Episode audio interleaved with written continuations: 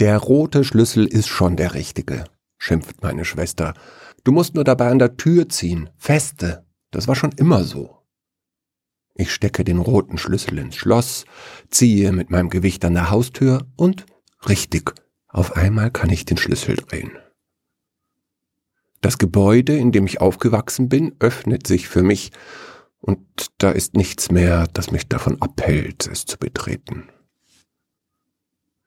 Danke, Susi, hat geklappt, teile ich durchs Telefon mit. Und du weißt, du holst nur die komische Kiste aus dem Zimmer und dann gehst du wieder und wirfst mir die Schlüssel in den Briefkasten, wiederholt sie ihre Anweisungen. Ja, ja, schon klar. Hey, weißt du, das macht mir genauso wenig Spaß wie dir.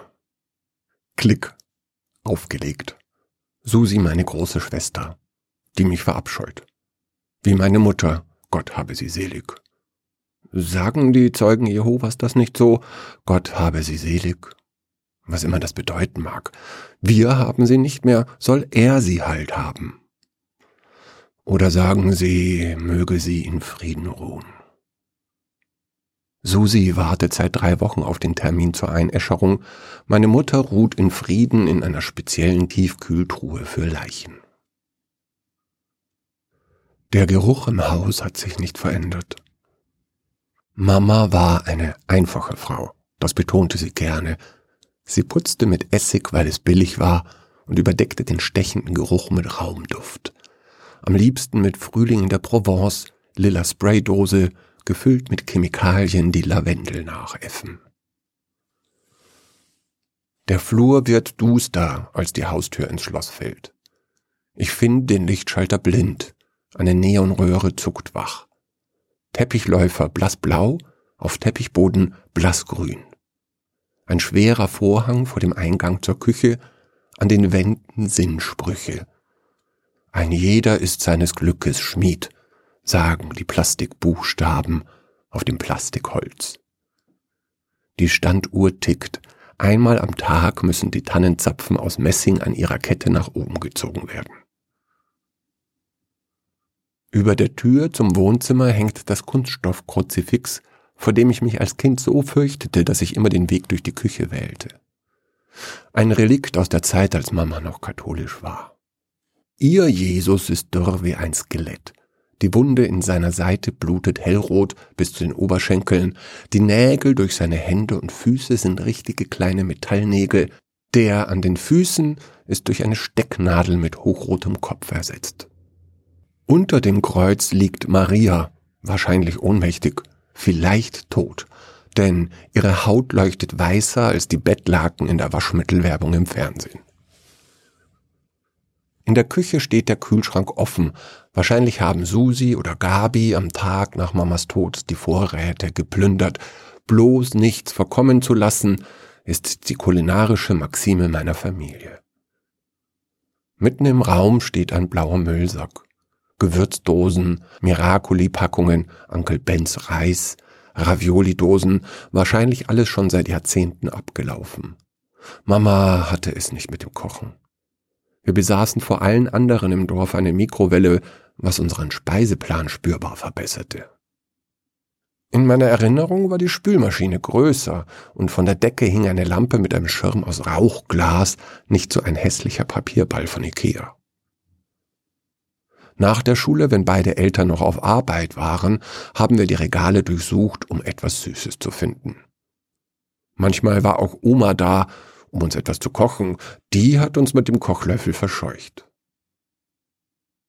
Durch die Küche kommt man in die gute Stube.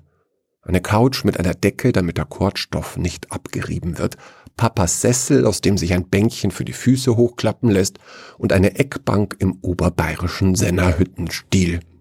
Mama stammt aus Lüneburg, Papa aus Uelzen. Über dem Tisch thront der nächste Messias, der am Kreuz verblutet. Diese Version ist noch lebendiger und lächelt selig. Maria kann noch beten, neben ihr kniet Johannes, der Lieblingsjünger, der sich über den Foltertod zu freuen scheint. Vielleicht ist er schon völlig vergeistigt, vielleicht ist er aber auch doof wie fünf Fische und zu viel Brot. An diesem Tisch haben wir meinen 18. Geburtstag gefeiert. Das ist 15 Jahre, drei Monate und fünf Tage her aber eigentlich zähle ich nicht mit. Damals habe ich meiner Familie erklärt, dass ich verliebt bin. Dramatische Pause. Ich zwang mich, das Blumenmuster im Teller zu fixieren und ergänzte in einen Mann. Das war um halb vier. Um sieben Uhr des gleichen Tages stand ich mit einem Koffer vor der Haustür und wusste nicht wohin.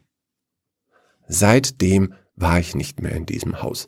Seitdem habe ich nicht mehr mit meinen Eltern oder Geschwistern geredet. Seitdem habe ich dieses Dorf verflucht. Warum war ich wegen eines Halbsatzes hassenswert? War ich nicht im Bauch meiner Mutter zu einem Menschen gewachsen, so wie alle anderen Menschen auch? Wie konnte sie auf einmal vergessen, dass ich ihr Erstgeborener war? Ich habe eine Sterbekarte in der Post gehabt, nachdem Vater beerdigt worden war. Niemand hatte mir erzählt, dass ihn der Schlag getroffen hatte, als er auf dem Dach etwas reparieren wollte. Schlaganfall, Hammer fallen lassen, umgekippt, danach ist er vom Dach gerollt und seine zwei Zentner sind vor der Garage aufgeschlagen. Zweimal tot. Papa reparierte alles im Haus, aber er war handwerklich unbegabt. Nichts funktionierte besser nach seiner Verbesserung, alles wurde immer umständlicher zu bedienen. Er war Postbeamter mit Leib und Seele, damals als es Postbeamte gab. Seit er Versicherungen verkaufen musste, ist er jedes Jahr um einen Zentimeter geschrumpft, erklärte mir Oma am Telefon. Ich hatte sie angerufen, die Sterbekarte und den Briefumschlag noch in der Hand, Sie war die einzige, die noch mit mir redete. Ich klettere die steile Treppe in den ersten Stock hoch, wo die Familie zu schlafen pflegte, als es noch eine Familie gab. Wer dem Stockwerk vier Schlafzimmer und ein Bad abgetrotzt hatte, wusste niemand zu sagen, doch jedes Kind hatte sein Kämmerchen. Als ich vor meinem angekommen bin, habe ich die Anweisungen von Susi vergessen. Ich öffne die Tür nicht, sondern rufe sie an. Nicht in deinem Zimmer, du Trottel. Im Schlafzimmer der Eltern. Da ist ein Schreibtisch, der hat zwei Schubladen. Rechte Schublade. Da ist eine blaue Schachtel. Das ist dein Erbe. Steht so im Testament. Die nimmst du, dann gehst du, sperrst alles ab und wirfst mir die Schlüssel in den Briefkasten. Kapiert? Raunst sie mich an. Klick. Aufgelegt. Susi. Schlafzimmer der Eltern. Verboten für Kinder. Ich öffne die Tür und betrete es zum allerersten Mal wuchtiges Doppelbett aus Kiefer. Die Bettwäsche auf der linken Seite ist faltenlos, die auf der rechten achtlos aufgeschlagen. Das linke Nachtkästchen ist verstaubt, auf dem rechten liegen benutzte Tempos, ein Nasenspray, ein Arztromanheftchen und Mamas Brille. Auf dem Schreibtisch wartet ein aufgeschlagener Aktenordner, durch die Klarsichthülle kann ich Lebensversicherung lesen. Ich ziehe die Schublade auf, es gibt nur eine Susi, und finde die blaue Schachtel. Briefpapier ist in Blockbuchstaben darauf gedruckt, das Logo von Herlitz ist geprägt. Schnell nehme ich sie an mich und verlasse das Zimmer, in dem meine Mutter gestorben ist, das Zimmer, das für Kinder verboten ist, für alle Ewigkeit in Herrlichkeit Amen. Vorsichtig öffne ich die Tür zu meiner Kammer. Nichts hat sich verändert seit 15 Jahren, drei Monaten und fünf Tagen, aber ich zähle ja nicht mit. Mein Kleiderschrank ist noch halb gefüllt mit allem, was nicht in den Koffer gepasst hatte. Auf dem Schreibtisch liegt immer noch die Hausaufgabe, die ich nicht gemacht habe für die Schule, in die ich nie mehr gegangen bin. Ich lasse mich auf das Schlafsofa sinken, Staub wolkt auf. Da ist mein Nirvana-Poster. Im Hängeregal sind noch die Bücher, die ich zurücklassen musste. Meine Bücher, meine Welten. Tolkien, Kafka, Edgar Allan Poe, Hermann Hesse, Welten, die ich seitdem nicht mehr besucht habe. Vorsichtig öffne ich die Letterbox, als die Standuhr irgendeine volle Stunde gongt. Ich halte inne und warte bewegungslos, bis das Haus wieder totenstill ist, dann erst untersuche ich den Inhalt. Mein Erbe scheint ein Brief zu sein, geschrieben in der spitzen Handschrift meiner Mutter und darunter ein einziges Foto. Es hat alle Farben bis auf Ocker und Erbsgrün verloren.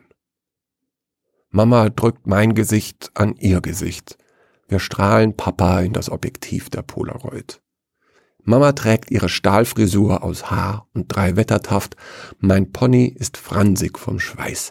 Ich habe mit den Cousins auf der Straße gebolzt, obwohl ich Fußball nicht mag. Und dann ist da noch der Brief. Mein lieber Michael steht da. Ich halte die Luft an. Ich weiß, dass es nicht gut um uns steht, mein lieber Sohn. Ich weiß auch, dass es mein Fehler ist. Ich sitze hier und überlege schon seit Stunden, aber ich finde keine Worte, um auszudrücken, wie leid es mir tut, was vor 15 Jahren geschehen ist. Ich weiß, dass ich falsch gehandelt habe, egal was die Leute in der Gemeinde mir immer erklären. Du musst wissen, dass es mir verboten ist, mit dir zu reden. Für die Zeugen Jehovas hast du dich selber aus der Familie ausgeschlossen, als du dich dazu entschieden hast, einen Mann zu lieben. Gott verachtet das. Aber das ist nicht wahr. Das kann nicht wahr sein. Ich glaube das nicht mehr. Ich glaube den Zeugen nicht mehr. Kann man falsch lieben? Geht es nicht nur darum zu lieben? Wer sollte der Nächste sein, wenn nicht der eigene Sohn? Du musst wissen, ich habe dich immer geliebt und ich habe jeden Tag gezählt, seitdem sich unsere Wege getrennt haben. Es tut mir leid. Mehr weiß ich nicht zu sagen. Deine Mama.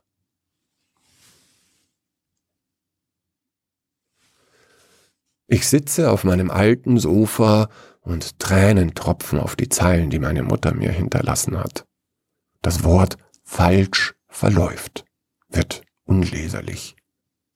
Kann man lieben? Bleibt noch lesbar. Ich schließe die Schachtel und verlasse das Zimmer meiner Jugend. Im Flur ziehe ich die Standuhr auf, dann schließe ich die Tür meines Elternhauses hinter mir. Den Schlüssel lasse ich außen stecken. Soll ihn Susi holen. Sie wohnt nur hundert Meter entfernt.